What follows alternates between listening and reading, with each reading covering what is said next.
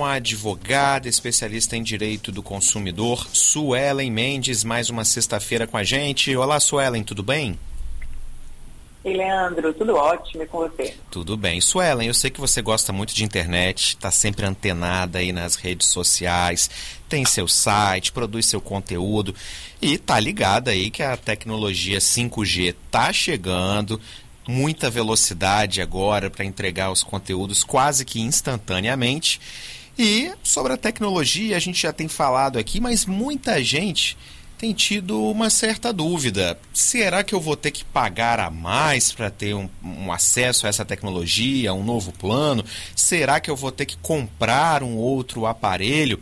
O que, que a gente já sabe sobre isso, Suelen? O que, que vai pesar aí no bolso do consumidor com mais uma tecnologia inovadora, mas que também pode ser cara que está chegando aí? Leandro, eu fico me perguntando se o 5G vai funcionar, porque nem sinal 24 horas por dia a gente tem, né? Mas o que, que é oferecido, né? A Anatel já autorizou e o primeiro lugar que foi feito o teste foi em Brasília e começou no início desse mês de julho. Há muitas reclamações sobre a conexão, sobre a intermitência, sobre a alteração de 4G e 5G, mas parece que está andando.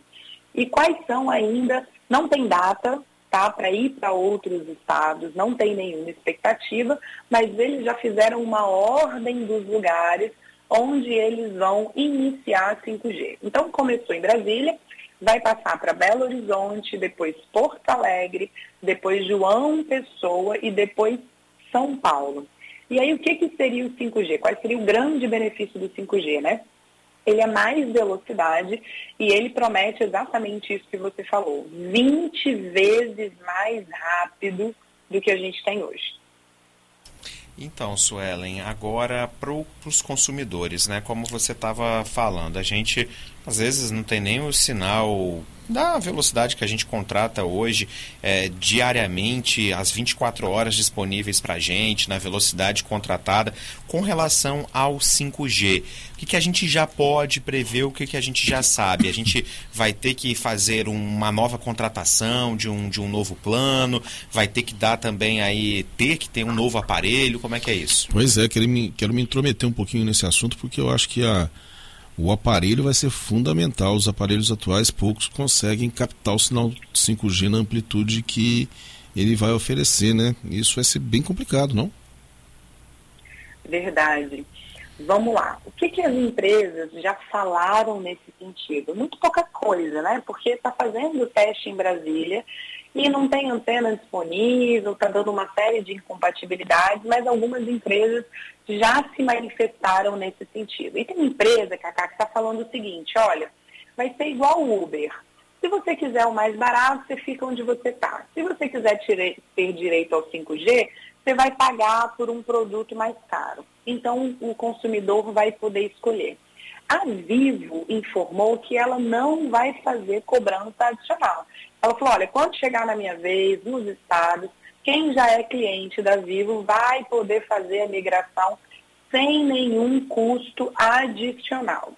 Em relação aos aparelhos, Cacá, é muito importante a pessoa saber se o aparelho comporta essa nova tecnologia. Então, qual é o jeito mais fácil da gente mexer ali no nosso aparelho e saber se eu consigo ter acesso ao 5G quando ele chegar aqui no Espírito Santo? Você vai fazer o seguinte, você vai entrar na configuração do aparelho, vai entrar nas redes móveis ou conexão, abrir esse menu e clicar em dados móveis. E ali vai aparecer as opções que você tem disponíveis de tipo de rede.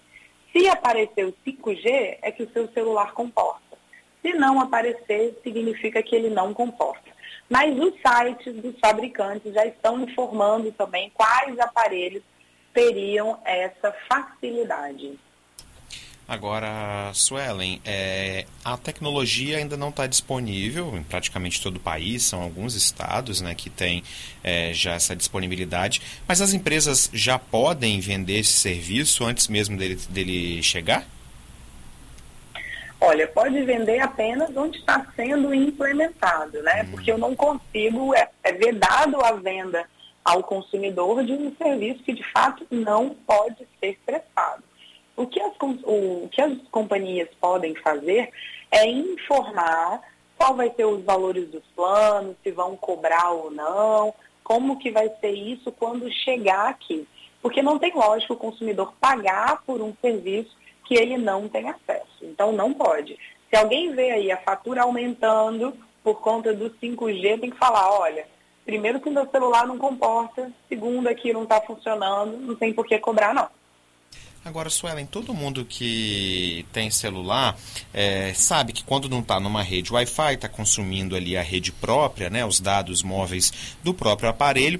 E para quem tem 4G ou 3G, às vezes está em um momento que está instável, não fica nem no 4G, nem no 3G, fica só aqueles pininhos ali, né? Cada celular tem uma forma de mostrar, mas é quando fica um sinal bem fraco, né?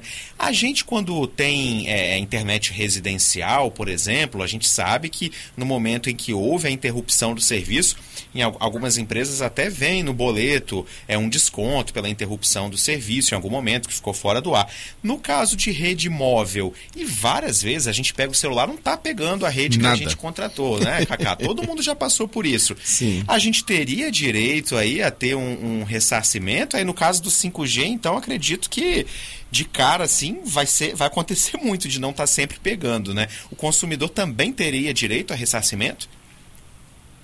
Perfeito, Leandro. O meu celular ele fica com um Ezinho. É, isso aí. É uhum. isso, né? O meu é um é, Hzinho, não sei porquê. É, não tá pegando não, né? Uhum. Toda vez que a gente contrata um serviço ininterrupto, que é o caso de internet, que é o caso de, de celular, de sinal, significa que, olha, eu não tenho período para o meu celular funcionar, não tenho período para minha internet funcionar. Então, 24 horas esse serviço tem que ser disponibilizado ao consumidor, ainda que ele não use. Então, toda vez que eu tenho falha na prestação desse serviço e que esse serviço não chega, que está fora do ar, que não funciona, tem que haver o abatimento proporcional. Por quê? Porque eu pago por 24 horas por dia, sete dias na semana. Então, tem sim que comunicar e pedir o abatimento, como a gente já está acostumado a fazer com a internet de casa e com o telefone de casa. Tá certo, então, Suelen falando aqui, 5G que deve chegar até o final do ano, aí, pelo menos aqui, algumas cidades do Espírito Santo. Capital, né, Leandro? Principalmente é, a expectativa. Vitória. E, e, o problema, acho que a questão toda é que, assim, quando você vê o cronograma de implantação do 5G, ele é enorme, enorme, enorme, e não é na plenitude, né? Então, esse vai ser um problema. Você vai ter locais, por exemplo, em Vitória, que você vai conseguir captar o sinal, daí depois você não consegue, porque ele exige uma quantidade de antenas que é bem maior do que essa que a gente tem disponível hoje. E isso vai levar tempo, vai. tem um custo, né? Inclusive de aluguel para essas antenas, o espaço ocupado por essas antenas. Enfim, vamos acompanhando para saber se vale a pena. Sim complementando o que você está falando, há uma expectativa de implantação até 2029. Pois é. E há também estudos que comprovam que o 5G, exatamente pela razão que você falou da antena, pode interferir na antena da casa dos brasileiros. Então, assim, é. é. uma tecnologia que promete facilitar muito, mas que ela também tem que ser implementada com muita cautela. Só a nível de exemplo, a gente fala, ah, o 5G ele é muito mais rápido. Para a gente baixar um filme hoje no celular, em 4G, a gente leva em torno de 49 minutos. O 5G promete baixar o mesmo filme em 7 minutos. Pois é. Então, é muita tecnologia. E o que eu fico pensando é o seguinte: quando a gente tiver lá no final da implantação do 4G no país todo, certamente aliás, do 5G no país todo, certamente a gente já vai ter, está convivendo com a te tecnologia 6G. É, exatamente, exatamente. Suelen, ainda sem 5G, mas com a internet legal aí, a gente consegue acompanhar você também na internet, né, nas redes. Fala aí onde é que os ouvintes podem acompanhar mais o seu trabalho. Exatamente, Leandro. Tem um site sellingnames.com.br. Lá tem muita matéria legal, tem vídeo, tem canal no YouTube e tem um podcast Eu Descomplico, que tem a coluna aqui da Band e tantos outros assuntos para as pessoas ficarem devidamente informadas. Valeu, querida. Bom final de semana para você, tá? Até semana que vem. Para vocês também, para todos os ouvintes.